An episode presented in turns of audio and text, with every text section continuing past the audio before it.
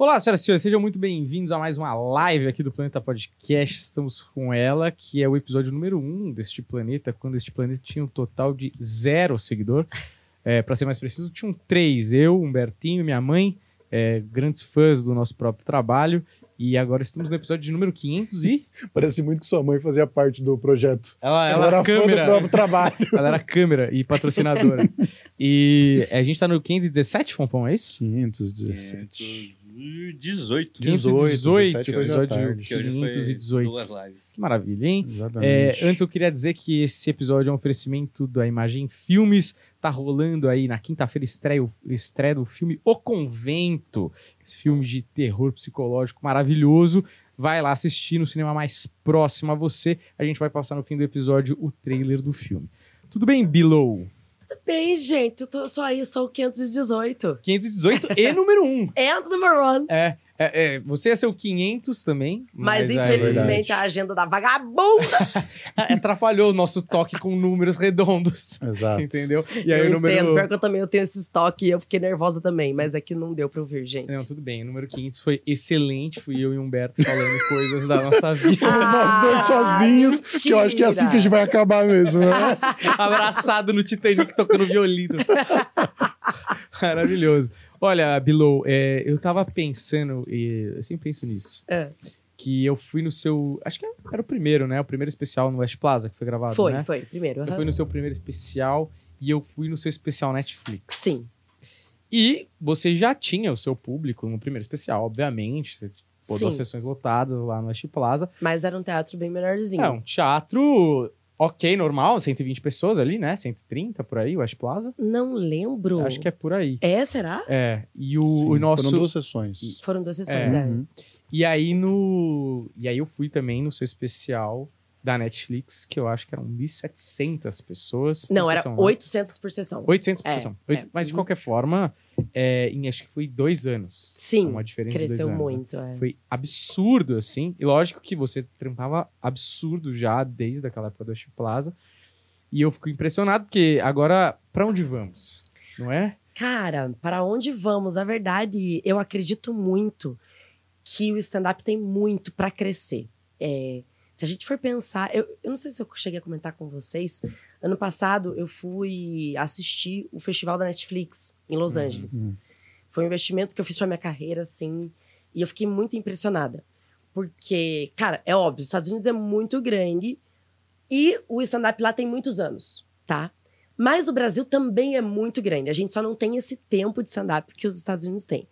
Mas, gente, o que foi muito impressionante pra mim? O tamanho que o stand-up tem, sabe? No mesmo dia que eu fui ver o John Mulaney, numa terça-feira, tudo bem, era um festival e a cidade tava, tipo, toda focada no, né, um puta festival da Netflix, os maiores humoristas é, do mundo estavam lá. Então, eu fui ver o John Mulaney numa terça-feira, é, num lugar pra 18 mil pessoas. E os meninos, tava Rodrigo e Murilo, estavam vendo o Chapelle na mesma terça, num outro lugar pra 20 mil pessoas. Caraca. Então, e eu já tinha visto o Chapelle no sábado, sabe? Tipo, cara, muita gente. Muita gente. Então, eu não sei se eu estarei viva pra ver o crescimento de stand-up nesse nível aqui no Brasil, mas que público a gente tem. A gente tem. A gente tem, cara. E a gente, tipo, eu, eu vejo, óbvio, eu também acho que o meu crescimento, eu gosto muito de comparar os meus números, eu, eu- eu acabo competindo muito comigo mesma. E, e todo ano eu quero ver essa, esse crescimento, senão não tô dando certo, eu sou maluca. Aí, senão eu. mas eu vejo também que existe o meu crescimento pessoal, mas existe muito também o crescimento da comédia stand-up. Então, a gente acompanhando ali a galera no, no, no- no Instagram, tipo, o Ventura acabou de fazer um show imenso né, numa arena no Rio, que é a Geonesse, que é muito grande. Então, tipo, com uma vibe meio já de, de gringo, assim, Uhum. sabe? Eu, acho, ele, ele- perguntei pra ele, deu mais de 3 mil pessoas. Cara, é muita gente É. numa, numa apresentação só. Então, eu acredito que o stand-up no Brasil ainda vai crescer muito, muito, muito, muito, muito mesmo. E a galera que talvez hoje- tá começando hoje, daqui a 15 anos esteja fazendo estádio, sabe? Sim. Eu acredito. Uhum. Sim. É, eu, eu quero te perguntar até um pouco mais adiante, porque você foi dar entrevista pro Bial, e aí eu acho que talvez a comédia esteja chegando no mainstream real, Sim, sim. assim. Mas, aí, e também quero falar do seu burnout logo, acho que já encaixa nisso aí. Mas é, é engraçado você chegar aqui e aí você tá vendo e falou, poxa, era diferente aqui, né? E você lembra disso daqui, você vê que ah, é bagunçado igual, só mudou Sim. um pouco Daqui o pra lá, não, situação. daqui pra cá, não. É. Mas pra gente é significativo, tipo, olhar a Bruna, a primeira Bruna, que já era gigante, que deu entrevista pra gente no episódio 1, e hoje a Bruna que, tipo, tá num outro lugar, assim. Você para pra pensar, porque você tá vivendo isso, entende? Você estava contando que você foi é, tirar férias na, na Itália, você teve férias de cinco dias, que não Sim, são férias, e, porra nenhuma. E achei do caralho. Entende? Então, muito louco você me perguntar isso, Humberto, porque eu tava, eu tava conversando isso esses dias. É, a- acaba que o meu o pouco tempo de lazer que eu tenho, vocês sabem como é que é. Saída de show, sai pra jantar, é isso. São as melhores conversas que a gente tem. Então, eu tava com o Rafa, que é meu produtor, e com o Felipe, que era o menino que tava abrindo, que é bem amigo nosso também lá do Rio. E foi muito. Agora, tipo, é, olhando até de fora, foi muito grandioso, porque eu fiz uma temporadinha de um mês no Rio de Janeiro, às quartas-feiras, no Teatro Riachuelo, que é um teatro de mil lugares. E eu consegui lotar as quatro quartas com mil pessoas numa porra de uma quarta-feira. Uhum. Então é muito grandioso. Ainda mais que a gente, a gente conhece, vocês também já produziram, a dificuldade da quarta. A gente sempre teve aquele. Sim, futebol. Aquele, a- é aquele mito da quarta do futebol e tal. Então, pô, mil pessoas, quatro quartas- quartas-feiras seguidas, é muito grandioso. E a gente tava conversando isso. O Felipe me perguntou, mas Bruno, você consegue é, vislumbrar, né? E às vezes, infelizmente, às vezes não. E eu não quero me tornar a pessoa que não tá conseguindo comemorar. Mas é impressionante como é muito fácil cair nesse caminho. Porque a gente tá num, num, num movimento tão grande de fazer girar, de fazer girar, de fazer girar, que às vezes você não consegue nem comemorar o que você acabou de fazer. Eu acabei de. E a gente teve essa conversa porque no dia seguinte, no dia anterior, eu tinha conseguido bombar um Reels. Que eu fiz uma piada é, fazendo uma comparação da traição do Neymar com a suposta traição é, da Luísa Sonza. E esse vídeo virou muito, acho que ele bateu aí 7 milhões no meu Instagram. Que é um número muito. Uhum. Pô, eu acho um número muito grande, assim. E daí, o meu primeiro pensamento não era tipo, caralho, Bruna, porra, teu pensamento foi longe e a galera compartilhou tal.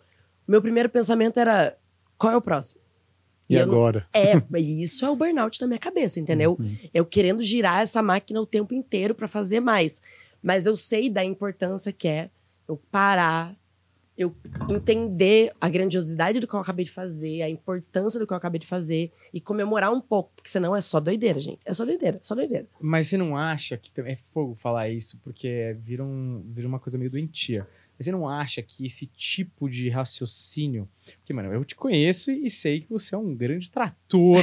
que eu sempre fui. você doida. passa o rolo compressor no trabalho. Você não, É, não tem preguiça, assim, no sentido de tem muito comediante que vai empurrando, mano. Você, você pega o negócio e vai pra cima. E esse tipo de pensamento de qual é o próximo, que é um pouco. Às vezes não é tão saudável, mas, mas é o que que faz girar. mas não é o que fez meio que você chegar até aqui? É, então, eu tava tendo essa conversa com o meu médico. E Quando é, médico, já parece que é um psicólogo de outro nível, né? tipo, meu doutor. Ele me passou pra outra pessoa. ele falou assim, ó. Ele falou, Bruna, você é o estilo de pessoa dopamin, dopaminérgica. Tipo, eu sou movida por desafios. Aí ele falou, ó, se a gente fizer um ajuste aqui, um ajuste aqui, você vai deixar de ser assim.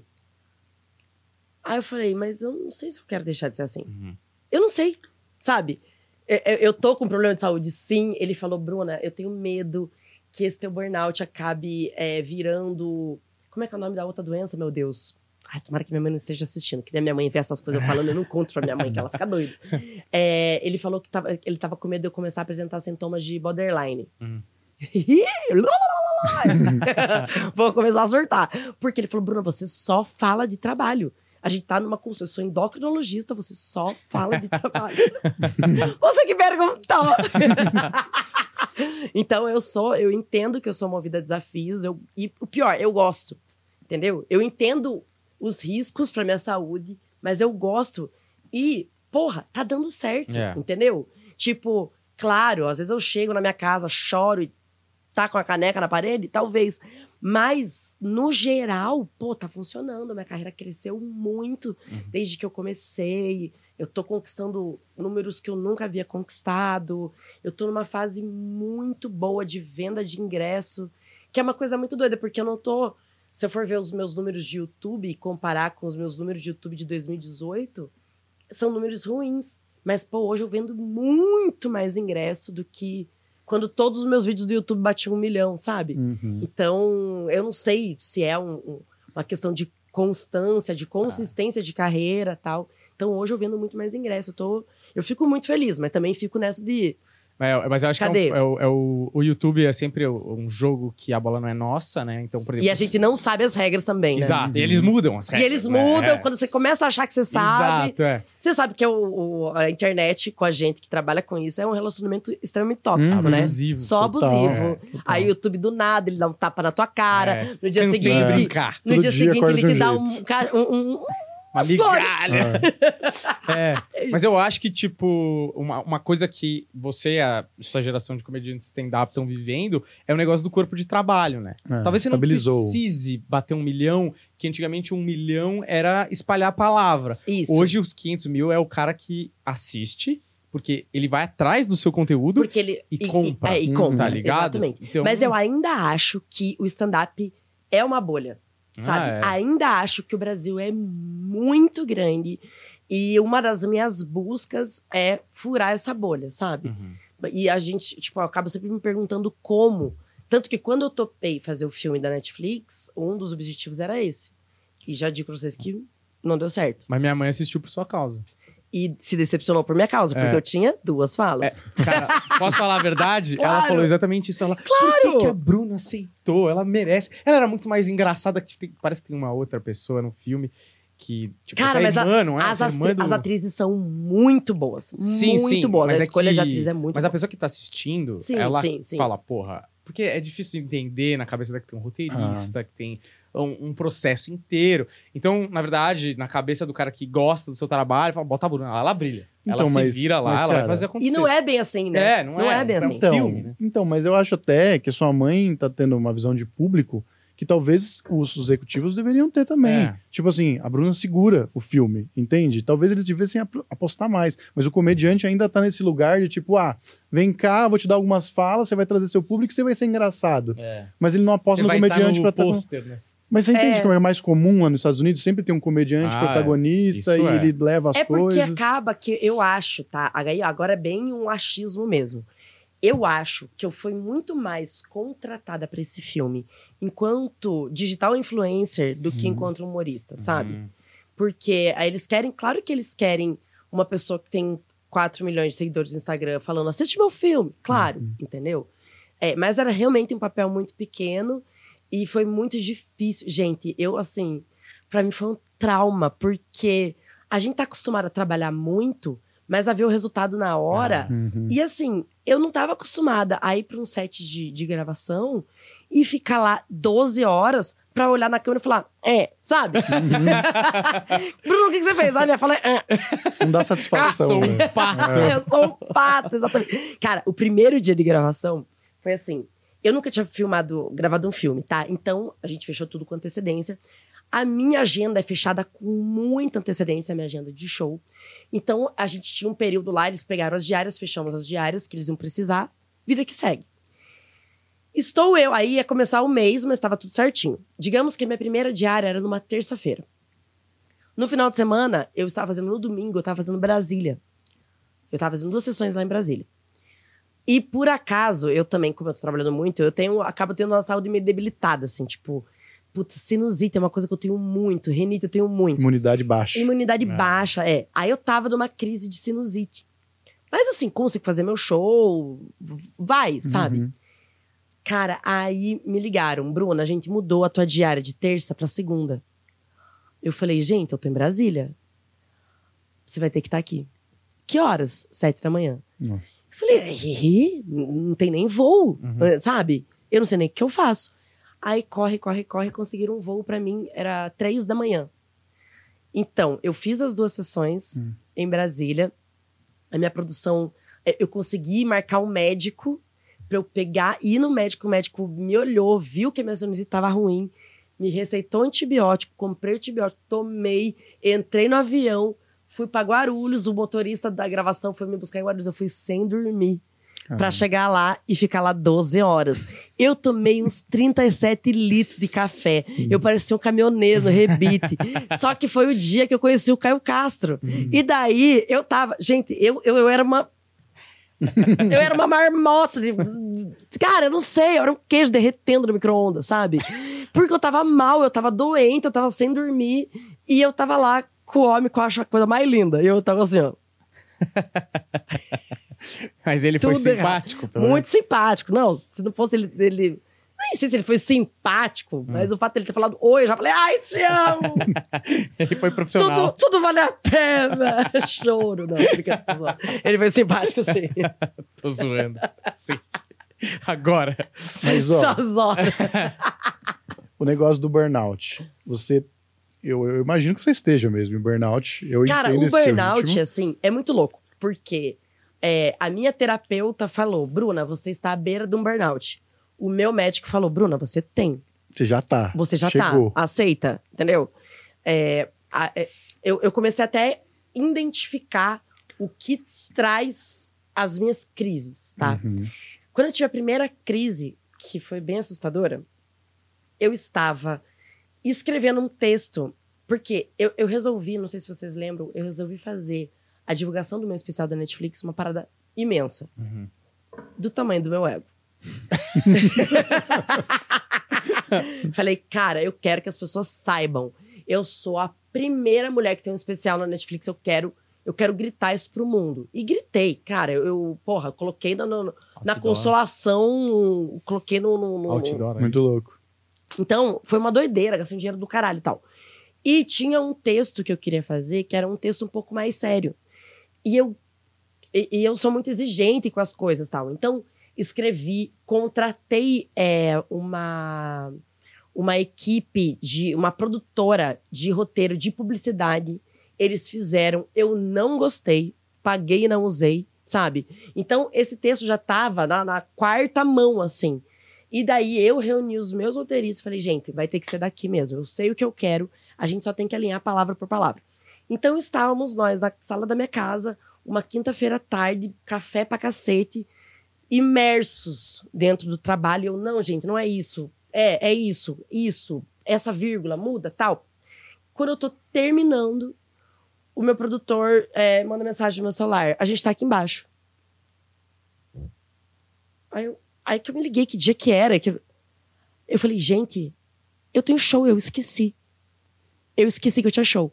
O fato de eu esquecer uma coisa deu uma bagunçada na minha cabeça, eu não conseguia, eu não sei explicar, gente, eu não conseguia me perdoar pelo fato de eu te- ter esquecido que eu tenho show, que é uma coisa que eu faço exatamente todos os dias, que é o, a, a raiz de tudo, é fazer show. Como é que eu esqueci que eu tinha show?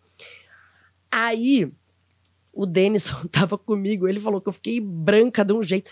Na hora, assim, eu fiquei branca, comecei a suar, bigode suando, assim. O Denison falou, Bruna, calma.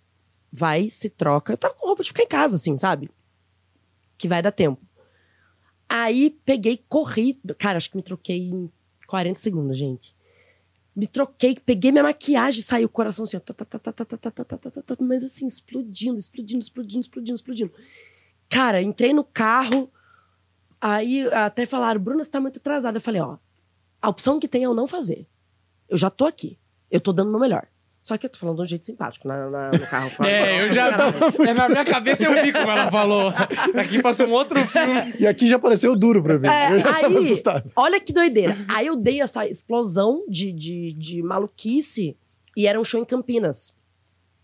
Eu deitei e dormi até Campinas. Mas foi um sono assim que a gente parecia que eu tinha desmaiado. Quando eu cheguei em Campinas, que eu acordei, eu acordei na mesma ataque cardíaco que eu tava em casa. Branca, suando, a ponto das pessoas falarem, Bruna, tá tudo bem, você tá aqui. O- a plateia nem entrou ainda. Tá tudo bem, deu certo. Aí eu falei, caralho, que doideira. Depois eu fui conversar. Ele falou, Bruno, você teve um ataque de. Você teve uma crise de pânico, tá, minha vida? Não sei se eu. Como é que eu Você mandou um e-mail. Aí eu comecei a ficar muito ligada. Aí eu comecei a notar que cada vez que eu esquecia alguma coisa que eu tinha me proposto a fazer, era uma doideira diferente. Um gatilho. Você não pode um errar, um né? gatilho. Eu não posso errar. E daí eu criei essa, essa doideira. E, e daí, tipo, eu não posso errar. Aí eu tô me divertindo, eu já falo, cara, mas por que eu tô me divertindo se a minha carreira depende de mim? E aí, cara, o tempo inteiro, essa cobrança, assim. E aí eu falei, cara, realmente, eu não tô bem, não. Então, mas esse é meu ponto. Eu entendo totalmente. A gente vive coisas parecidas numa proporção menor e eu imagino que para você seja num outro lugar. E aí você fala assim: o que, que eu posso fazer com isso? Posso me tratar? Posso me cuidar? Não, vou transformar isso num show para eu trabalhar mais em cima disso. e aí eu acho, cara. É, Mas é porque Cê- cê o stand-up que- é uma coisa muito. Que é, é, pra mim, pelo menos, eu uso o stand-up muito como quase que um diário. Eu falo muito da minha vida. Então, é uma coisa que tá tão presente, a ansiedade tá tão presente em mim, que não tem como simplesmente eu, eu ignorar. Cara, burnout é um nome bom. Ai, excelente. sonoro, excelente. Não, faz todo sentido. E daí É eu falei, quando eu tive essa ideia, eu falei, gente, é o que eu tô vivendo, entendeu? Porque eu comecei a ter crise ali é, no ano passado, que era quando eu tava divulgando forte. Falei, cara, é isso. Aí quando, quando a minha terapeuta falou, você tá à beira de uma crise de burnout, aí meu médico falou, amor, você não tá uma beira, você já tá na crise, você já tá nadando, abraços largos no burnout. Uhum. Eu falei, então vamos ganhar dinheiro. Fazer o quê? Já tá aí mesmo, né? já tá aí mesmo. Eu já ia ter que fazer show, entendeu? Sim. Uhum. Mas quando que a Bruna cuida do burnout? Como que Cara, você tá fazendo? Então, eu, eu, quando eu começo a identificar esses esquecimentos, assim. Porra, esse dia aconteceu um negócio que eu fiquei muito puta comigo mesmo. Vocês sabem o quanto é difícil a gente conseguir um contato menor que for dentro do YouTube, né? Uhum. Vocês sabem. Uhum. E eu consegui. Eu, eu, eu consegui marcar uma reunião com uma gerente de canal que ela ia dar uma, uma analisada no meu canal. Então, cheguei de viagem, almocei, escrevi texto, terminei e falei, gente, vocês precisam ir embora porque eu tenho uma outra reunião. Fui, tomei um banho, esqueci. Esqueci. Esqueci. Me envolvi com outra coisa que eu tinha que fazer também. Pipipi, quando deu. A minha reunião era seis horas. Quando deu seis e meia, eu lembrei, caralho. Aí, Uhum. taquicardia, suadeira. Comecei a ficar branca. Eu falei, tá, já entendi. Pra eu não ter uma, uma crise de novo, eu preciso simplesmente me agenda. perdoar. não, e pior que tava na minha agenda, cara. Sim, sim. Eu não consigo viver sem agenda. Tipo, eu tenho muita coisa pra fazer. Eu acabo me comprometendo com muita coisa, assim. E agora também eu estou numa fase de falar não pras pessoas. De é entender o que é prioridade e dizer não, cara. Ai, Bruno, a gente quer muito você aqui. Cara, não dá, eu não tenho tempo, eu não tô conseguindo. Por quê? É, as pessoas pensam, ah, mas você só faz um show por dia ou dois e você fica, sei lá, três horas no palco ali, que seja. Não, gente, tem todo antes, entendeu? Tem todo antes. A carreira de stand-up, pelo menos a minha, eu me envolvo com todos os setores. Não é só o escrever e o fazer a piada.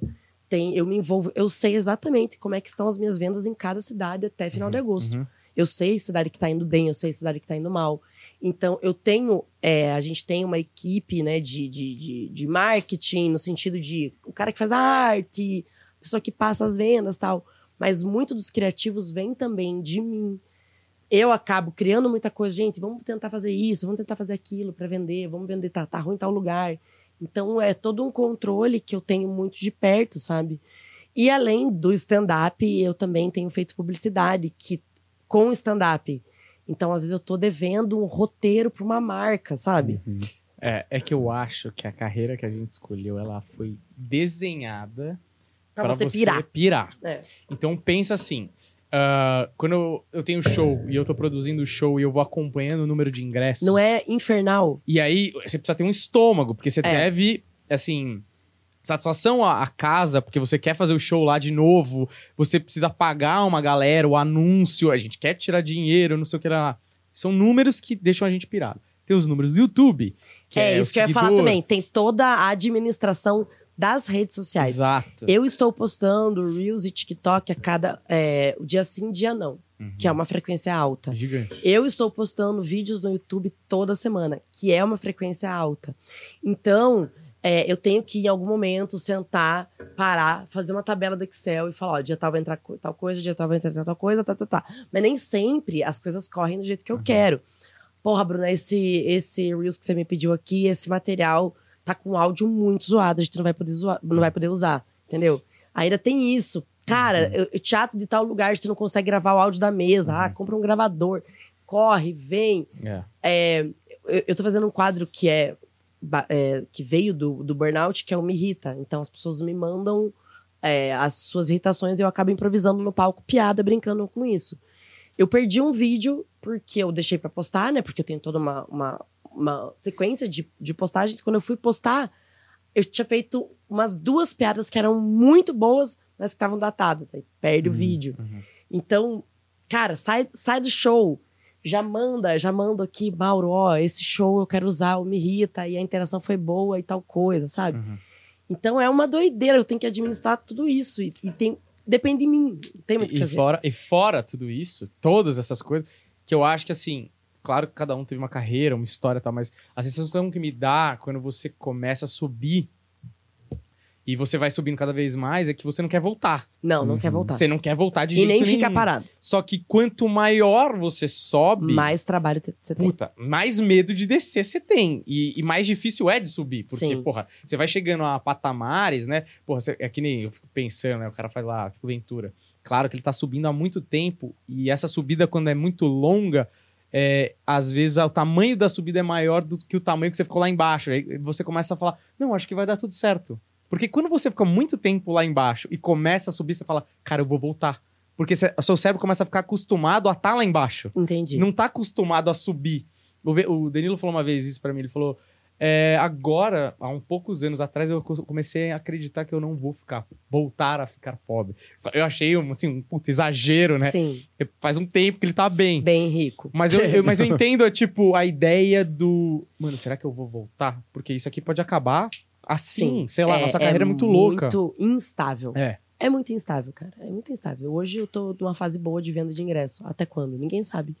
Sim, Entendeu? mas, pô, você tá bem numa, numa subida, assim, vertiginosa, assim, e excelente, assim, tipo, realmente o que você fez nos últimos, sei lá, seis, sete, oito. Tudo bem que a sua carreira é bem mais longa que isso, né? Mas o que eu acompanhei mais de perto foram esses últimos anos e é absurdo, assim. Acho que pouquíssima gente no mesmo período de tempo subiu eh, na exponencial que você subiu, né? É, foi, foi pouco tempo, eu concordo com você, porque eu comecei a, a subir muito em 2018. E daí teve aqueles anos ali de, de pandemia que a gente não tinha venda de ingresso, mas para números de rede social, para mim foi muito importante. Eu acabei crescendo muito, né? Na pandemia, eu dobrei os meus números, É, assim. Você fez umas loucuras também, né? Uhum. Vamos falar aqui. Ah, eu postei o, o, o solo inteiro que eu tinha, eu postei. É, na sua casa. Ah, eu gravei vídeo em casa.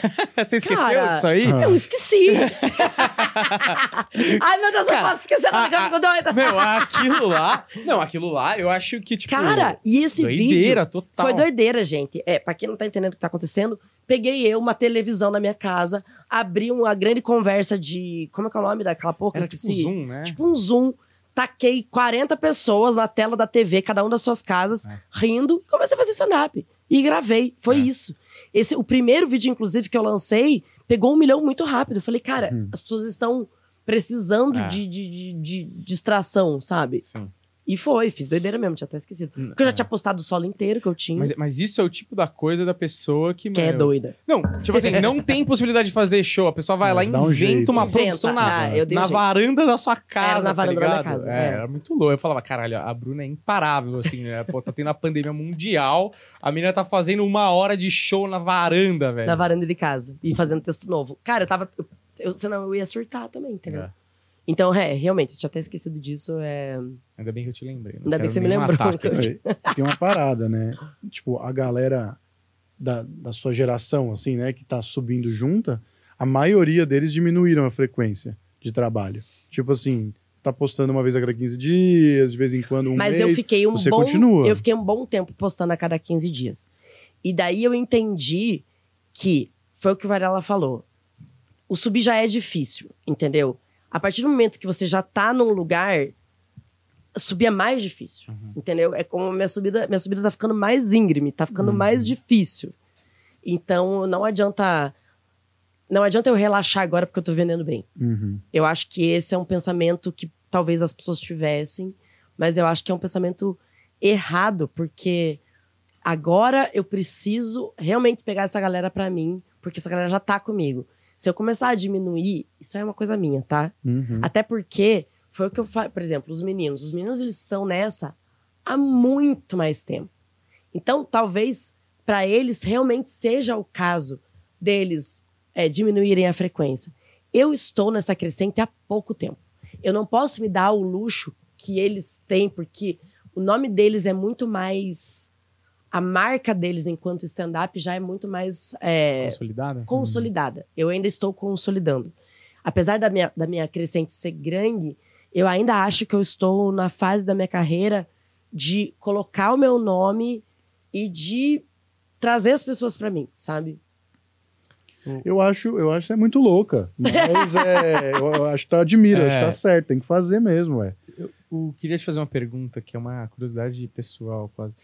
Eu lembro que você teve um começo de vlog, né? De um começo do YouTube e tudo que mais. eu odiava. Exato. Só que você acabou conquistando muitos números por causa Sim, disso e tudo sim, mais. sim. E eu lembro de ter conversa com você sobre a transição de- do público que veio do vlog, de outras coisas que você trabalhou até ali, para fazer a Bruna comediante stand-up e ou converter o público que você já tinha pro stand-up que você fazia, ou angariar novas pessoas que curtiam você no stand-up. E aí minha pergunta é, eu queria saber um pouco de você, como foi esse processo de mudança de público? Foi doído, como eu acho que... Não foi, sabe por quê? Porque eu estava numa decadência do vlog. Então não foi doído.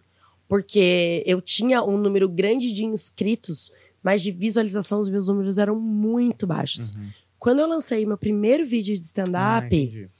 Já foi muito melhor do que tudo que eu tava fazendo. Ah, entendi. Então não foi doído. E foi muito louco, porque eu já. Porra, eu faço stand-up há muitos anos. E eu não passava na minha cabeça postar. Eu vi a, a galera fazendo, e daí que eu comecei a fazer. Mas não teve essa, esse sofrimento, Entendi. porque a minha carreira de, de vlogueira, Uhum. que era uma coisa que eu odiava, ela realmente ela já tava nas últimas, assim. Ah, então foi meio natural. É. Você encontrou, na real, o que que você sempre quis fazer, né? Que, que eu já sabia. Eu sempre Uhum. amei fazer stand-up. Só que era uma época. Eu, eu fui literalmente é, levada pela necessidade, sabe? Tipo, era uma coisa que, que rendia. Eu fiz muita publicidade com vlog. Eu precisava de um dinheirinho pra me manter em São Paulo, inclusive pra fazer stand-up. Então eu fui, fui, fui. É muito louco, porque demora muito tempo pra ganhar dinheiro com stand-up. Então a gente é meio que viciado a sempre ter uma coisa paralela, sempre ter Ah, uma coisa uhum. extra, uma coisa que vai te dar uma segurança, sabe? Eu não sei, não. É, porque será? Não tenho a menor ideia do que você tá falando, Bruna. Mas você viu que melhorou o cenário. né? Melhorou, melhorou. É, então, gente, era o meu, meu vlog era isso, entendeu? Não era uma, eu sabia que não era uma coisa que eu amava fazer. Chegou um tempo que eu odiava e mas eu precisava, tipo, me manter. Aí foi quando foi, foi decaindo, aí foi meio natural. Mas você odiava. Eu não sabia que você odiava tanto, mas você odiava por algum motivo específico? Assim? Cara, é muito ruim você fazer piada sem plateia, né? Ah, tá. A falta do feedback. A falta do feedback. Não, odiava é exagero, vai. Porra, tem um trabalho muito pior. Sim, sim, sim, é. Não, de fato. Não, mas eu, Não, mas se não era. comparar. É, não era uma coisa que era eu- muito mais a tua parada, assim. É. E, e foi, foi uma coisa que me manteve na internet quando. Porque assim, quando eu lancei o meu primeiro stand-up no canal, já tinha um milhão de seguidores. É, então, Um milhão de inscritos, disso, é. é.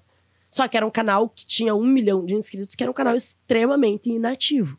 Entendeu? Uhum. Extremamente inativo. Hoje eu tenho 3 milhões de inscritos, mas eu tenho um canal ativo. Só que foi o que eu falei. Se você olha as visualizações do meu canal hoje para as visualizações do meu canal de 2018, dá vontade de chorar. Mas tá rendendo, entendeu? Uhum. As pessoas, por mais que num número menor, é, Público mais engajado. o público tá engajado. É, e tem uma é. outra Ah. coisa também. Eu acho que chega um ponto da sua carreira que o YouTube para de ser fonte de renda. Ele, lógico, ele vai dar dinheiro, mas ele, ele começa a ser uma vitrine mesmo. É, eu uso como Você vitrine. posta é. lá meio que pra manu- manutenção dos caras que vão comprar ingresso depois. Então, tipo, É, assim, dá e- um dinheiro, mas é importante que eles vendam mil ingressos na quarta-feira. E entendeu? existe também um, um compromisso, assim, porque existe a galera que gosta, sim, de assistir, Uhum. e existe a galera que, domingo, Bruna, cadê teu vídeo? Ah, tá. Sabe? Existe é, é, esse compromisso. Também não é só o dinheiro. E acaba que a gente tá numa, numa fase do stand-up que a galera tá pensando muito em Reels, que é um formato de 1 minuto e 30. Cara, eu sou uma comediante que eu gosto de storytelling. Uhum. Pra mim, Reels é, um- é muito difícil. Eu- os meus melhores, na minha opinião, os meus melhores textos são histórias. Uhum. Então, é muito difícil. Tanto que quando eu mando pros meninos editarem, a galera fica, porra, como é que eu tiro um minuto e trinta de uma história desse tamanho? É, é complexo, porque fica sem contexto, né? Uhum. Então eu sei que as minhas melhores coisas ainda estão no YouTube. É, mas eu acho que você falou, ah, o pessoal tá gostando de Reels. Não sei se é o pessoal que tá gostando, o dono da bola que tá gostando de Reels, distribuir o Reels, entende? É, é, mas aca- acaba que a gente fica muito na mão Condicionado Ah. ali. é, o que do algoritmo querem. e tal. Então, a gente sabe, é, todo mundo tá vendo que o que faz o Instagram crescer é Reels. As pessoas acabam consumindo muito. E eu sei também que a minha venda de ingresso vem muito dos Reels. É, sim, Só que é muito chocante quando a pessoa vai no meu solo ela fala: caralho, é outra Bruna. claro. Uhum. Porque tá vendo uma coisinha ali que acaba que é uma. Geralmente a gente tem que pegar um cortezinho identificativo. Viu? Eu tô com frio. É, isso é uma reclamação constante aqui. Nossa, do gente. É. E não, eu tô com frio só num braço. ah, isso, isso não é um bom sinal. É. Mas vai dar um puta corte. Como é que você tem o telefone do seu médico aí? Ó, é só é, pontuar que o chat tá mandando aqui. É, Bruna Luiz, te adoro. Parabéns, Obrigada. meninos. Ótima escolha, acertaram a escolha. Ótima escolha. Maravilhosa, maravilhosa, divertidíssima. Parabéns. É, Bruna, Você tá muito- filtrando coisa aí, porque a minha vida não é essa. Essa, Essa Não, alegria aí. olha, eu vou te falar que não tô filtrando, não, viu? Sério? Tem um, um negócio que eu filtrei aqui que eu não sei nem se devo filtrar ou se você vai achar engraçado.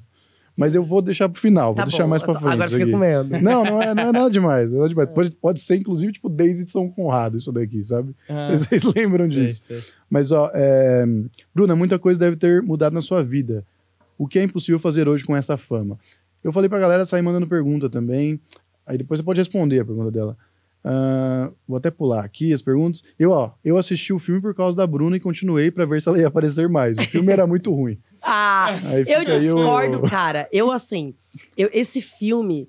é, Eu até fiz um texto, eu amo esse texto de stand-up que eu fiz a respeito desse filme. De tudo que aconteceu no filme, o que eu mais amo foi esse, esse grande storytelling que eu fiz. Que eu conto que quando eu já tava nessa doideira, né? E eles me mandaram o roteiro. O roteiro era um- uma bíblia e eu não li.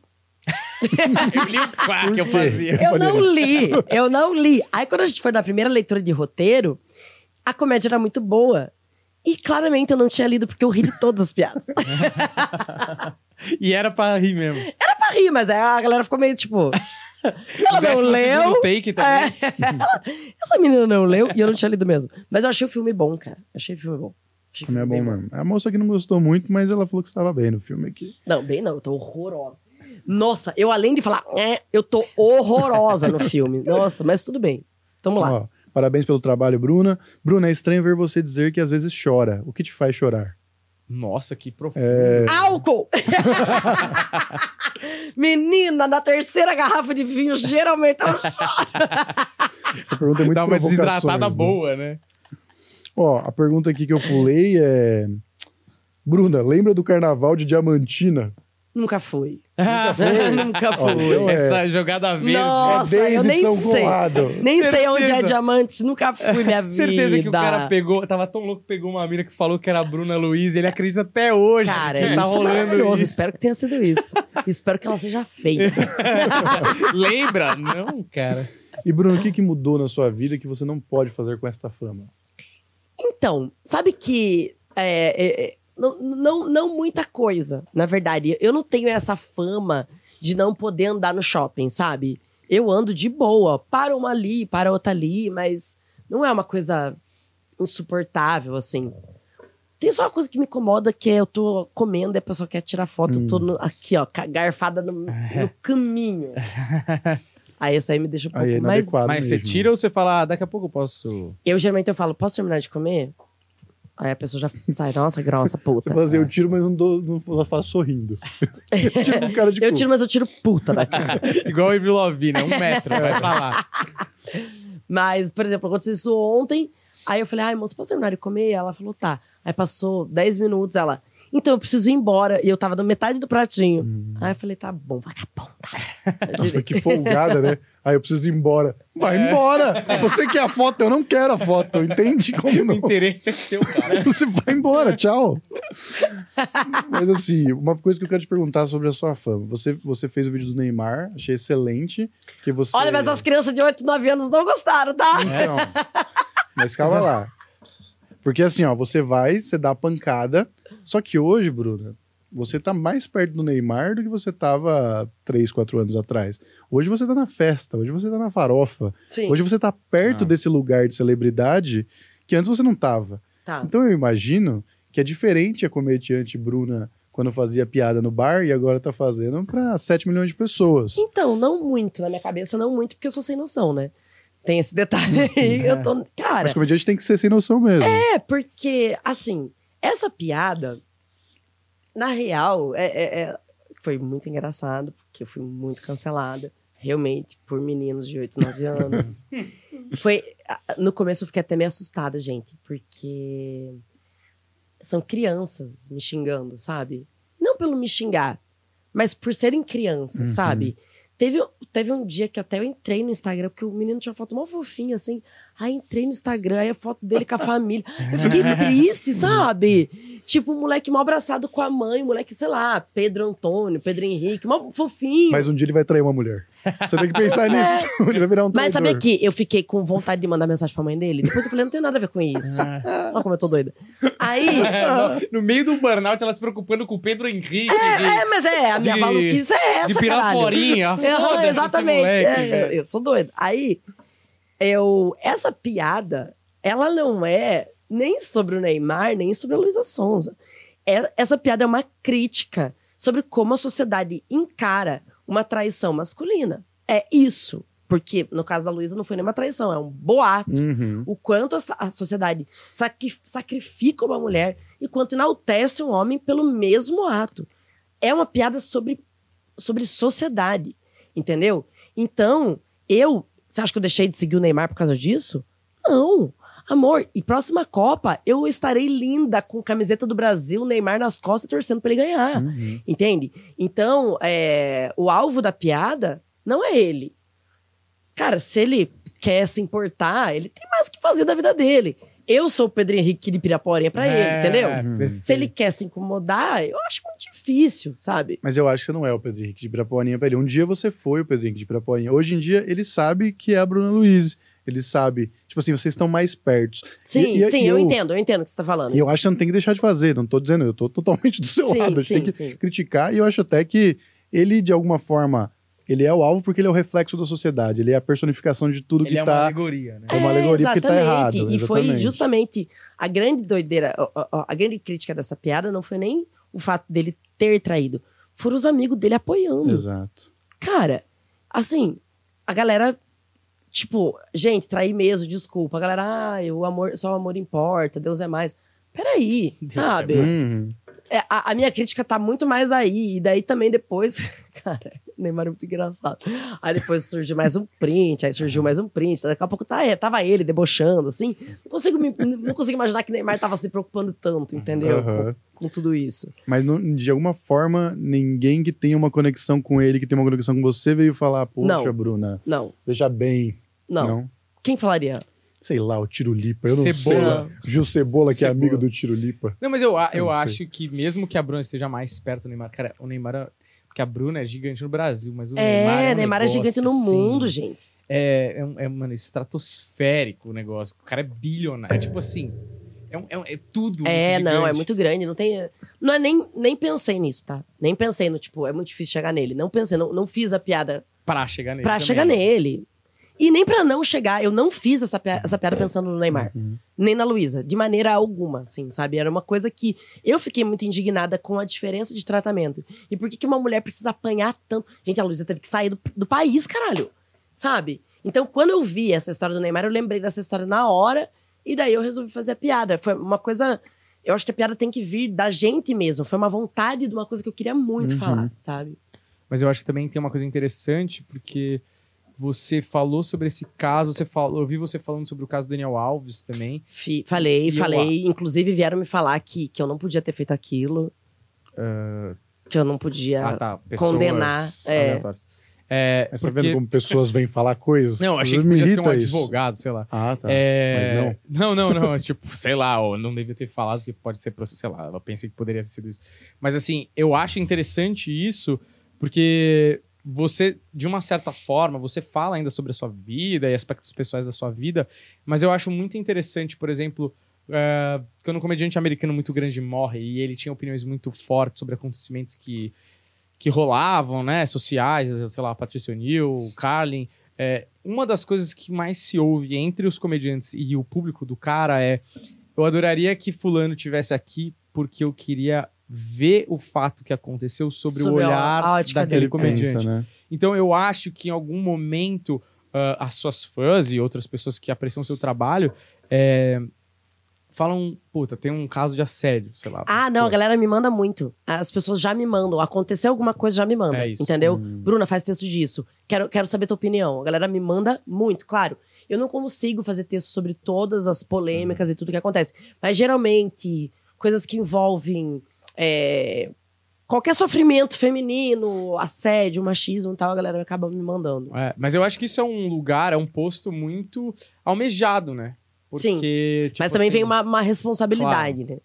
Claro, mas eu acho que também a gente viu na sociedade que esse negócio de direita e esquerda, de várias coisas muito polêmicas e, e mídias que são enviesadas por pagamentos escusos e lá, lá, lá, as pessoas às vezes ficam tão perdidas com a quantidade de informação que falam, mano, eu preciso de alguém que fale uma parada que faz sentido Sim. e tá livre de um monte de amarra comercial, não sei o que. Eu acho que o stand-up ele acha um lugar é, principalmente o stand-up opinativo, isso é um fenômeno que acontece nos Estados Unidos, mas que talvez aqui no, no Brasil comece a acontecer, que a pessoa fala, cara, eu gosto da Bruna como comediante, eu acho ela muito engraçada, e as minhas opiniões políticas ou sociais são alinhadas com as dela, às vezes a gente pode discordar, mas eu quero ouvir o que ela tem pra falar, porque isso me situa. Tipo assim, puta, realmente, eu não tinha pensado que a Luísa. Sonza tinha sido tratada diferente. Isso, é lógico, a comédia não necessariamente tem que ter esse lugar, mas quando tem, ela se torna muito potente pra pessoa que assiste, porque aquilo vira meio que um, um momento de reflexão ali, sei lá. Mas é uma coisa que é até uma escolha artística, né? É, esses dias, o, o meu solo, o Burnout, ele fala muito, obviamente, de, de saúde mental e tal. Só que eu acabo mudando muito esse texto, porque eu fico enjoada. E daí, e eu gosto de fazer show só de uma hora. Então, quando eu tenho um texto novo, eu tiro um texto e enfio outro. Tá, tá, tá, tá, Quando você vai ver, eu não falei uma palavra de burnout, que é doideira da minha cabeça. Mas o burnout mesmo, o texto do burnout, ele é um texto que ele fala é, muito sobre ansiedade, sobre meus problemas tal. E daí eu fiz esse texto e um amigo meu assistiu. Ele falou: Bruno, eu gostei muito desse teu show, porque ele tá mais leve, ele não é tão provocativo. Aí eu falei: então eu tô errando. Uhum. então você tá fazendo um elogio, eu não gostei entendeu? Porque eu sei que tem textos que, principalmente os caras saem meio, tipo, pensativos ou Uhum. doídos. E eu gosto disso. Eu gosto. Claro, não vou ficar uma hora pisando no calo dos outros, mas uma cutucadinha aqui, uma cutucadinha ali, eu gosto, sabe? Uhum. É, Mas também é uma questão de escolha, porque eu não quero que a pessoa que vai no meu show também fique só refletindo. Eu quero que a pessoa ria Uhum. pra caralho. E às vezes o nosso papel é justamente o só distrair, sabe? Eu acho que a gente tem que ter o equilíbrio Uhum. de distração, distração, distração, uma opinião um pouco mais, sabe? Eu acho que também você, não sei, aí é uma questão bem de escolha, você ser só o comediante, que todas as suas piadas têm um cunho político social muito forte, fica cansativo no mundo que a gente tá vivendo Uhum. sabe? Porque, cara, tá todo mundo fudido de trabalho. A doideira que tá na minha cabeça, tá doideira tá na cabeça de todo mundo. Então, às vezes, você precisa ver um negócio e só rir, sabe? É. Por isso que eu gosto tanto de falar da minha vida, porque daí. Não, e é perigoso também, assim. Eu acho que, tipo, como a gente fica muito grande falando só opinião política, ele começa a achar que ele é a voz de uma geração. E aí o cara começa a esquecer porque que ele tá fazendo a parada, e aí ele começa a replicar opiniões e tudo mais. E muitas outras pessoas vão falar, não, é isso e tal, não sei o quê.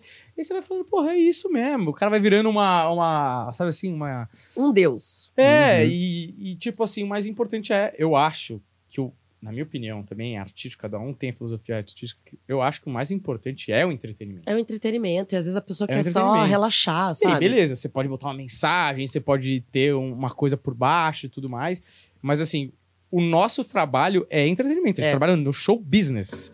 Então, É, se você quiser colocar mensagens lá, beleza, acho que é super válido e eu acho que tem que ter, e tá, tá certo e tal.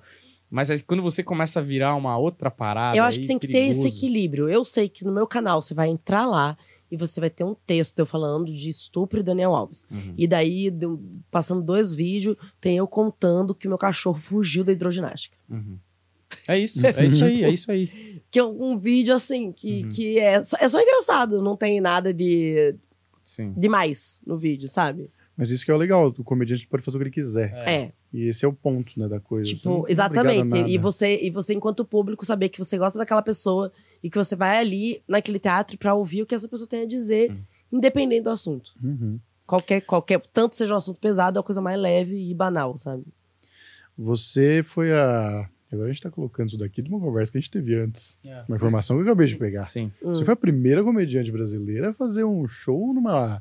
Primeiro, um show na Itália. Segundo, numa igreja. Parla! Sim, Terceiro de cropped na igreja Gente, isso aí. é, sabe quando vocês acham que estão tão exagerando? O quê? Sabe quando a pessoa fala, fala um negócio e fala, ah, exagero. O Rafael fala, Bruno, eu tô aqui no teatro, é dentro de uma igreja. Falei, ah, Rafael, que mais é dentro de igreja? Tá doido, é? Cheguei, era uma igreja. Uma igreja, gente. A porra do teatro é na igreja. Na igreja. Mas não é um teatro, é a igreja. Ou não, é um teatro dentro de É, uma, uma, igreja. é um teatro dentro de uma igreja. Ah, entendi. Não é no altar. Sei, é no genuflexório. É, o Não, nem sabia que joelho. existia esse nome. O negócio de botar o... Joelho, é, pra rezar. Como é que é o nome? Genuflexório? Nossa, olha para ela. Ah, eu tô no G no dicionário. Meu Quando eu Deus. chegar no F, meu, vai nem. Imagina o cara lendo o dicionário antes de do dormir. Palavras novas para o podcast. Ah, gente. E daí eu fiquei, claro que eu fiz um monte de piada. Eu não quero nem falar aqui, né? Porque lá ninguém tava filmando. Mas fiz um monte de piada idiota. Levanta, senta, usando as alturas. Ah, mas do caralho, velho. E, aí, uma coisa que eu pres- prestando atenção é que vocês, a geração de vocês, os bem-sucedidos da comédia aí que estão na, nessa galera, que começaram a fazer show fora, é, por exemplo, na minha cabeça, se eu não soubesse shows fora, eu pensaria.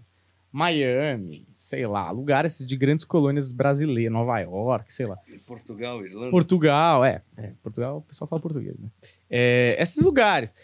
E assim, por exemplo, Irlanda, eu nunca tinha pensado na real. Irlanda tem muito, Irlanda tem muito brasileiro. Tá né? rolando. É. brasileiro. Tanto que esse ano eu faço Dublin e uma cidade próxima chamada Limerick. Ou Limerick, eu não sei falar. Mas você já, já fez, né? Já, já, já. E sempre é muito bom na Irlanda. Sempre é maravilhoso. Mas vocês não estão achando. É assim, óbvio que vocês estão achando, mas é que eu vendo de fora. Tipo assim, não- nunca tinham feito Irlanda. Aí fizeram. Agora, meio que todo mundo que vai fazer turnê fora tem Irlanda. Porque tem muito brasileiro e já tem esse. Mas já tem o canal. Alguém Esse abriu canal, o é, mato é. ali. Aí você vai fazer Itália. De repente, daqui a pouco alguém vai fazer Itália. Exatamente. E vai se abrindo uma possibilidade que parecia inimaginável Aham. pra gente, porque a gente fala português num planeta que só nós fala português. Por exemplo, Portugal. esse ano eu vou fazer Bruxelas. É, Muito então. louco. E daqui Bélgica, a pouco, velho, mano, né? Bélgica, vou fazer pra que tem Bélgica. brasileiro assim pra a gente é, vai no final. E muita cor. Como a Bruna Desculpa. falou, é... cala a boca. e como a gente tava falando, daqui 10 anos, não dá pra saber como que isso vai crescer, mas a tendência é que a gente, os comediantes de maneira geral, abram um turnê mundial. É. Porque tem brasileiro pra cacete. Tem brasileiro mundo. pra cacete. A, a nossa grande sorte é que o Brasil é muito grande. E tem brasileiro pra cacete. Sabe, eu tava conversando isso com um produtor de Portugal. Cara, lá em Portugal, é- o país, gente, é pequeno. Você, enquanto um grande comediante de Portugal, eu não lembro exatamente o número, mas. Cara, em, sei lá, 40 datas, você fez o país, entendeu? Aqui, 40 datas são Você não fez dois, Minas. Dois meses, não fez Minas. São dois Tá meses de trabalho. Sabe, o Brasil é muito grande, cara, é muito grande. E claro, que a- a- até eu tava conversando isso, eu quero começar a ir numa cidades que eu ainda não fui. Porque, por exemplo, acaba que a gente explora muito o estado de São Paulo. O estado de São Paulo tem muita cidade, mas, tipo, eu, quando Nordeste, eu só faço as capitais. E eu quero fazer as cidades grandes do Nordeste, que não são capitais, sabe? Tipo, tem muito lugar, tem muito lugar, cara, tem muito. O Brasil é muito grande. E realmente tem brasileiro em todo qualquer lugar. Cara, Japão. É, Japão. Japão. Japão tem muito. Ó, uma colônia brasileira gigantesca. E foi bom o show que você fez lá, né? Foi, foi. Eu fiz shows grandes lá. É. E não, isso faz tempo. né? Faz, faz. Eu fui em pandemia. 2019. É. É. É, eu lembro disso. E tem perrengue em turnê internacional, Bruna? É, tem Amore, algo amore. parecido? E esse ano que nós fomos pra Itália, doidinha pra Itália, aí a produção lá reservou todos os restaurantes brasileiros. Puta. Cara. Mas a, a produção era brasileira ou era italiana? Brasileiro. Porra, velho. Não é Você acha que eu quero vir aqui né? tomar Guaraná e comer pão de Ah, queijo? O primeiro restaurante que a gente foi, a sorte que a gente fez amizade com as donas, era um restaurante mineiro. Eu falei, amadas, eu tava em BH ontem. Você acha que eu vim pra Itália pra comer tutu e feijão, bananinha frita, caralho? Que dá um espaguete Eu aí, Nona. macarrone, macarrone. Mas aí eles entenderam e mudaram? assim? Claro, não, as meninas foram, elas eram mineiras. É. Aí entraram na cozinha, fizeram macarrão pra nós. Ah, elas fizeram. Achei que elas tinham Fizeram. mandado vocês pra outro lugar. Não, não, mas Porque, assim... porra, a comida da Itália talvez seja o maior ponto turístico. Claro, você tá na Itália, você quer comer o que eles têm. É. Aí tem, sempre tem, assim, tipo. Por exemplo, lá na Itália, você tem que sair do hotel, o check- o check-out não é meio-dia, o check-out é tipo 10 e meia da manhã, 11 da manhã. E daí o nosso próximo, o nosso, nosso trem acho que era 6 da tarde, sabe? Aí vai, troquei de roupa na laje, tá 50 graus, tomei banho na- na- no chuveiro da piscina, sabe? Aquelas doideiras. Que beleza, hein? Ó, Eu nem desconfiam que era uma brasileira tomando banho no chuveiro Óbvio, da piscina. óbvio. Eu levei sabonete. Tomei banho tipo BBB, sabe quando você toma banho de biquíni, assim? ó, bate uma feira da fruta, hein? Mandou aqui, ó. Luiz é genial. Abraço a todos vocês. Quem é genial? Luiz, não é você. A Luíse. É, Luiz. Falei, Luísa? Que Luísa? Luísa. Luísa. É, Luiz. Luiz, genial. É, pergunta se ela pretende produzir uma série ou filme como o Doc do Padilha, a série do Di. Você pretende fazer alguma coisa de ficção sua? Cara, eu já entrei como produtora executiva num projeto do Rodrigo, que está em, em, Desenvolvimento? em desenvolvimento. Não, a gente, a gente fez um piloto, a gente pilotou. Ah, tá. Que ele escreveu uma série muito maravilhosa, muito engraçada, e estamos ofertando para streamings, tá nesse momento.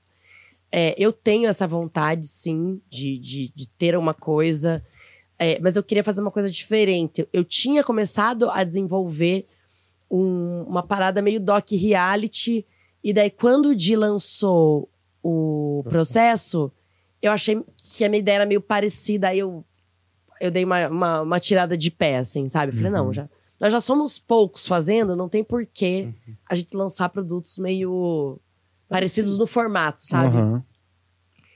Agora eu tô bem sem tempo, mas eu pretendo sim. O sonho da minha vida era fazer uma sitcom bem americanona, assim. No teatro. Não Cara, não, série mesmo. Fazer série pra, Não, não. pra streaming. Sim, sim, claro, série, mas é sitcom, Gravado- Tipo, sai de baixo no teatro, três câmeras, nesse estilo. Tipo Friends. Tipo Friends, bem tipo Friends. Você sabe que tem uma coisa que eu acho muito boa que você fez, que é uma pena que você não tenha feito mais, porque é muito engraçado. Hum. Você fez uma vilã de novela das nove. Cara, isso foi engraçado mesmo. Puta, isso é muito Isso engra- foi E você engraçado. fez muito bem, cara. Isso é foi engraçado. Isso eu amei fazer. Foi um projeto do Galo Frito, é, numa época que o YouTube tava super hum, investindo nos canais. Saudades, YouTube. de quando vocês davam esse espaço pra nós. É, e daí o Galo Frito me chamou pra fazer essa vilã. E era bem caricata e bem exagerada. E eu achava muito. Cara, engraçado. muito engraçado. eu gostava muito, eu gostei muito de fazer Ele esse me projeto. lembrava um pouco. é, sabe quando o Cacete do Planeta fazia a paródia da no- novela? É, era uma parada meio paródia zona, assim, uma coisa era bem muito- exagerada. Você fez muito bem, porque era. Quando você faz uma caricatura de alguma coisa, você identifica, né? Os pontos exagerados da novela. Você fala, puta, é assim mesmo. Como a gente assiste essa porra, tá ligado? Muito bom, velho. Ó, Mônica Teixeira. Quem é o humorista mais difícil com que você já trabalhou? O humorista? Eu não a gente que não sentido, trabalha né? junto, junto, na É verdade. equipe, né? Não- não- É. A gente é tão A gente sabe ter uns egoísta, mala, né? É. que a gente A gente Não- tava não- até falando em off que consigo. eram os balas. não consigo nem falar, tipo, porque não, não existe tanto esse trabalho colaborativo entre a gente, né? Não, não Uhum. tem. Então é muito difícil apontar alguém. É, e ainda mais quando você tá fazendo solos e você tá Uhum. enchendo teatros, você tem a opção de conviver com os comediantes que você quer conviver. É, né? eu acabo convivendo com meus amigos. É. Então, assim, eu, eu, eu encontro a galera pra beber. Aí, é. aí todo mundo é legal pra e outra, caralho. se, você, que- se você for fazer um, um trabalho em equipe, por exemplo, ah, você vai falar, puta, tem um projeto aqui, preciso de mais três comediantes. Você vai chamar quem? Vai chamar os caras que são seus amigos. No Hum. final, Sim, vai você acabar. não vai é. cruzar com maleta. A não ser num Exatamente. festival, numa coisa muito específica, mas aí você vê o cara 15 minutos. É muito tchau. rápido, exatamente. A gente acaba. Pra trabalho mesmo, é tudo muito rápido. Não dá nem tempo de falar, nossa, não tem como trabalhar com fulano. É muito difícil. Não tem isso. Hum.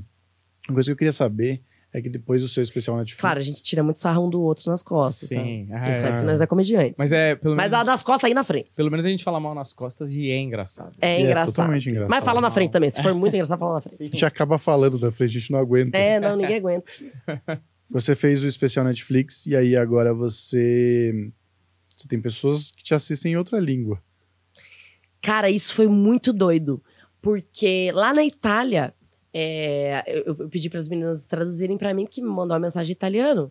E daí a mensagem era tipo, cara, eu te vi na Netflix, eu sei que, tô- que o teu show vai ser em português, mas eu gostei tanto que eu quero te ver. E a pessoa foi e não entendeu porra nenhuma. Caralho. Mas eu achei do caralho. Falei, gente, eu não tinha nem pensado nessa possibilidade, sabe? Uhum. Cara, mas você sabe Chegou que... mensagens de outros países assim?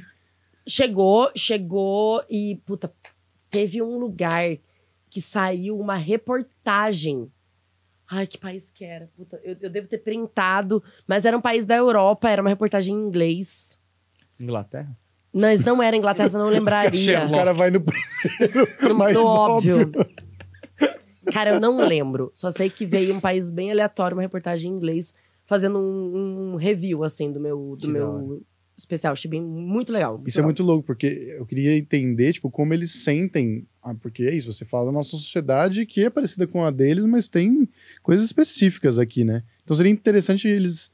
Como eles observam uma comunicadora do Brasil falando Sim, sobre sim. isso, assim. É, isso deve ser muito doido mesmo. Eu tenho pouco feedback, mas. Cara, lá na Itália foi muito louco, porque foi muito italiano. E eles não entendem. Então eu fiquei tipo, gente, o que vocês fazendo aqui? Mas não é Mas pagaram, caso- né? Mas pagaram. Então, É. Não é o caso de se Deram pensar... risada, aplaudiram na hora. certa. aplaudiram, né? É, junto, né? É. Com a galera. É, mas eu acho que é um caso de se pensar, lógico, né? Não sei se nas próximas turnês, mas é, eu acho que, principalmente porque você tem um apelo que tem uma parada na Netflix que é meio é, internacional mesmo, mundial. É, de, sei lá, de ter um telão ali do lado, não sei, uma tela com É que é- legenda. soa, soa muito arrogante, né? Claro, Soa. Por exemplo, claro que to- já passou na cabeça de todos nós postar vídeo com legenda em inglês. Claro que já passou. Mas você fica, mas quem que eu sou? Quem que eu tô achando que eu sou pra postar vídeo em inglês, sabe? Ah, Claro por que não? mas você acha que alguém, algum brasileiro ia olhar e falar, "Ai"? Óbvio. Ah, mas também se olhar, foda-se. mas o Porta dos Fundos faz, né? Porta dos Fundos faz. tem, faz. tem legenda em inglês, cara. Tem? Uhum. E Ai, hoje tem É que a tudo bem que o- artificial O também. Porta também agora abriu franquias em outros países, né? Mas assim, eles têm os vídeos grandes deles, se você clicar lá, tem legenda em inglês. Ah, que legal. É, então é isso, meio que, porra. É, Vai que, né? É, Vai exato. que Rafinha. acerta. Ó, o Vai Rafinha. que. É. Ó, o Rafinha. É que o Rafinha fala Ele inglês. foi lá né? fazer, né? Mas, ué, é um processo. Você assistiu o show do John Mulaney lá também. Assisti. Então- Assisti em inglês, mas eu fiquei assim, ó. É que eu falo médio. Mas aí você é só você se preparar pra isso. Sim, É, Mas- é, de repente. entendi. Entendi grande parte. Não achei graça, não, mas achei do entendi. caralho, não entendi. Ele é muito bom, Ele né? é muito bom. Ele é muito bom. Ele fez o Eu que ele, amo. ele- que ele lançou agora? Foi. Ah, Aí assisti de novo, aí eu falei, cara, acho que eu tinha entendido uns 80% mesmo, Ah, hein? ele é muito bom, ele é um dos meus favoritos. Ele é muito bom. Ele é um, dos- um do- também é um dos meus favoritos, se Puta não caneta. o meu favorito. É? Eu gosto muito dele fazendo storytelling, eu gosto muito dele. Ele é muito bom. E é engraçado, eu acho que o John Mulaney tá falando pro Humberto. Ele é, eu, quando ele foi lançar o especial, né? Ele foi em vários podcasts e tal. E é muito engraçado como ele não tem nada a ver com ele no palco, né? Tipo, aquela voz que ele faz e tal. E os três. Ele é muito sério, ele é mais Ele é sério, mó- né? serião, assim. Ele, E eu gosto dessas interjeições, eu é, acho ele ele é muito bom. Ó, é, Batman Feira da Fruta também aqui, hein? Bruna, você já sofreu algum preconceito de sua família por você ser comediante e falar palavrões? Cara, minha família fala mais palavrão que eu. Isso aí nunca foi um choque pra ninguém. É, a gente tem a, a descendência tanto portuguesa quanto italiana, então a questão do palavrão nunca foi um problema, assim. E, cara, talvez preconceito da minha família nunca. Talvez em algum momento elas tenham falado entre elas assim. Ah, uma hora ela vai desistir. De falar todas palavrão as ou de... famílias. Não, de, de fazer stand-up. Ah, tá. De falar palavrão. De fazer stand-up, é.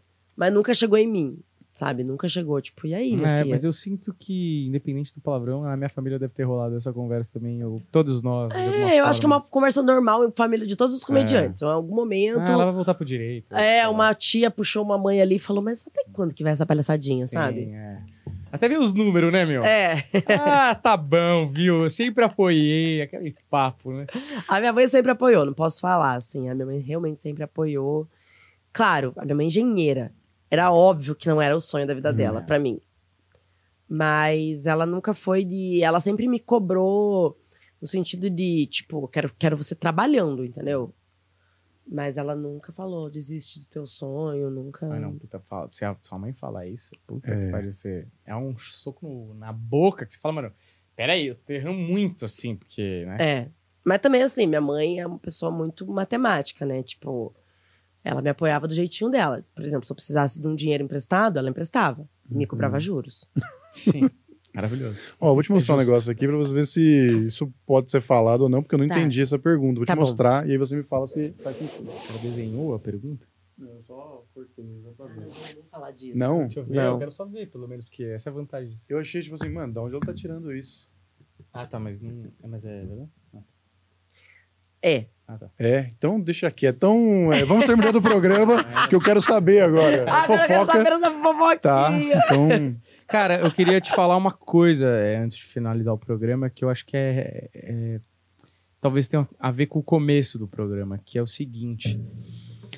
Ah, hoje, independente do que aconteça com você no futuro e na sua carreira, dá pra você dimensionar, e talvez você consiga dimensionar isso com mais anos pra frente, porque você vai ter tudo em perspectiva.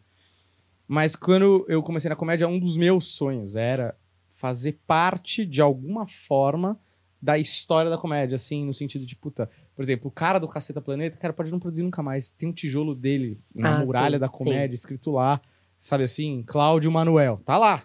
Ele construiu, ele fez parte dos tijolos das argamassas que fizeram essa parada gigantesca que eu acho que tem uma tendência de aumentar muito em número de comediantes em número de espectadores, por causa da internet, multiplicação de comediantes, etc, etc.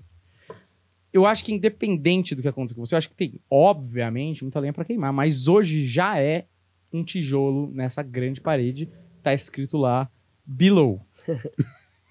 e eu acho que tá mesmo, eu não, acho sim, que... é que engraçado tá escrito below. É, não, Vé, veio, eu Bruna Luiz que era, tava muito grande, porra. Não cabia, era um tijolinho pequenininho. E, e eu acho isso muito foda, porque independente do que você trabalha, né, se é comédia ou se é outra coisa, você ter um nome ali quer dizer que você teve uma importância para aquela comunidade. De uma certa forma, a comédia é uma grande comunidade. Apesar de não se cruzar muito, a gente está trabalhando no mesmo, na mesma empresa de paredes sim, invisíveis. sim. Isso eu acho que é um grande feito. É óbvio que tem efeitos financeiros, não sei o que lá lá, mas isso é um feito de legado, assim. É daqui 50 anos vai ter uma comediante que vai estar acessando o vídeo da Bruna Luiz para falar: caralho, minha referência. É, não, Bruna eu Luiz." acredito que eu, eu consigo, até falando do que a gente falou no começo, né? Da gente conseguir olhar para o nosso trabalho e ver também as vitórias e a grandiosidade. Então, eu consigo ver, assim, é, eu tenho consciência, e vai soar bem arrogante que eu vou falar, mas é verdade. Eu tenho consciência que no stand-up eu cheguei onde mulher nenhuma chegou. Uhum.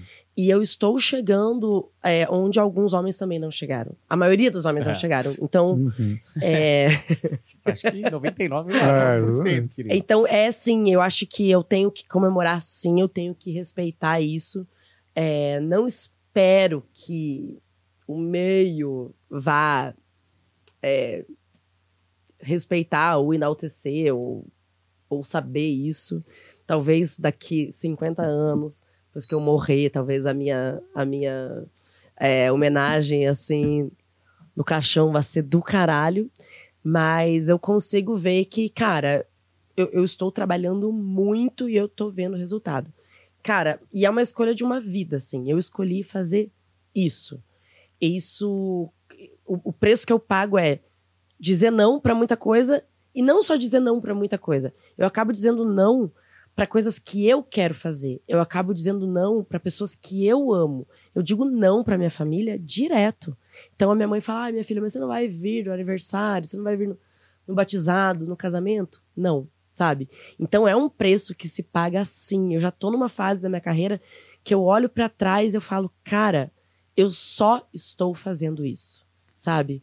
É, tem coisas que agora eu tô tentando me programar para fazer coisas por mim, porque se eu não programar com antecedência, eu não faço. Simplesmente eu não faço, porque a minha vida é só fazer show, eu não consigo ter. É, eu não consigo ver os meus amigos que não são da comédia, eu mal vejo os meus amigos que são da comédia. Também é mais uma lista de não. Eu acabo vendo a galera porque a gente acaba se esbarrando num lugar ou outro. Eu não consigo manter um relacionamento. Então, é uma escolha desgraçada, Hum. sabe? Mas, por sorte, estou vendo sim o fruto. E é o. Tomara que continue sendo uma grande crescente. Continuará. E você, pelo menos, acho que na sua escolha faz algo que te preenche. Então. Ah, eu amo. É, porque. Eu O problema é quando você faz um negócio que você não acredita. Não, eu e- amo. Eu amo. Eu amo. Mesmo com os resultados, acho que você acaba vendendo sua alma, né? Mas como é um negócio que você ama, e eu acho que, inevitavelmente, a bola de neve tem a tendência de ficar cada vez maior. Então estaremos aqui convidando você, tentando não contribuir para o seu burnout. Vamos te liberar o mais cedo possível. Muito Tá vendo? diferente de Sorte. outros podcasts por aí. Falar mesmo. Sorte que não foi o Vilela que te convidou hoje, que senão você ia sair aqui de manhã. Ia sair daqui pro Entendeu? médico, diretaço. Eu já tô morrendo de fome, eu quero sair daqui pra jantar. Olha, é isso. Eu queria agradecer a Bruna Luiz, primeiro por ter sido a primeira convidada do canal. E, e a gente achou que isso aqui podia fechar em dois meses. Talvez não. Talvez feche em três anos. Pode ser. Você vem no último também? Vamos finalizar então, gente. Então- Bexiguinhas. Então, é, muito obrigado por ter vindo. Foi muito legal a sua primeira vinda aqui. A segunda também foi muito maneiro. É muito doido. São 500 e poucos episódios de diferença. Como a sua carreira mudou, o podcast mudou também. Muitas coisas mudaram nesse meio tempo. É, então, se um dia você quiser desabafar com câmeras ligadas, Tá bom. Estaremos- sempre de portas abertas. Eu tenho E de câmeras certeza que a gente entende muito mais do que você tá falando que o Bial. Tá? Apesar do verdade. cenário dele ser mais amplo, É eu muito acho. bonito o cenário do Biabel. Muito muito bonito. legal. Fazer perguntas com palavras como é, genuflexório. É, Nossa, isso aí você me é pra chocou. um. Você viu? Isso aí é uma criança rica, Humberto, que teve É. educação diferenciada. Estudou no Santa Cruz. Entendeu? Você acha que chegou isso nas nossas escolinhas? Que tinha Mas é, merenda? sim. Não, giro, Colégio giro, de- giro de padre. Colégio de padre. Colégio de padre, era lá eu que você ajoelhava no, ajoelhava. eu ajoelhava no sentava em outro lugar, meu. Ai, que delícia! Ó, Beijo pro bate É isso, muito obrigado. Deixe seu like, segue a gente, valeu, até a próxima. Tchau. Infelizmente, as notícias não são boas.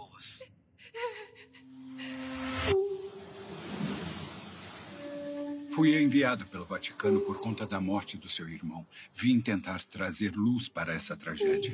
Antes do seu irmão se entregar à escuridão, ele era amado por todos. Se entregar à escuridão. Você viu meu irmão se matar? Os olhos de Deus estão sobre todos nós. Aqui era o confessionário final. As freiras davam um passo para trás para cada pecado que houvessem cometido. A cada passo ficavam Mais próximas da morte. nas mãos de Deus.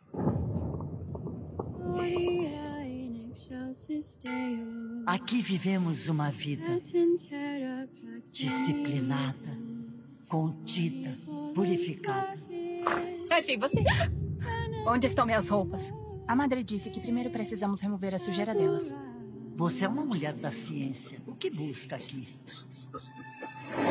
Meu irmão já estava ferido antes de cair. Eu acho que ele descobriu alguma coisa aterrorizante.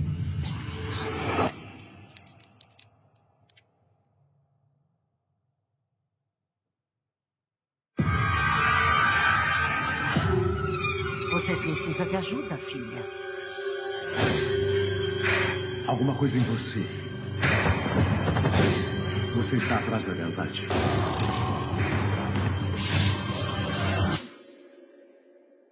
Eu venho pra cá quando eu tenho pensamentos sombrios. Acho que eu posso ser uma pessoa muito má.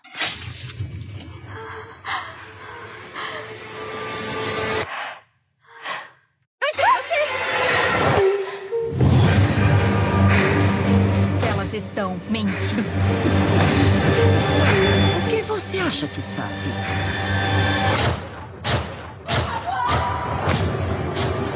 Não tenha medo.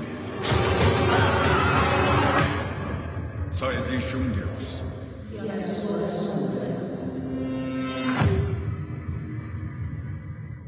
Achei você.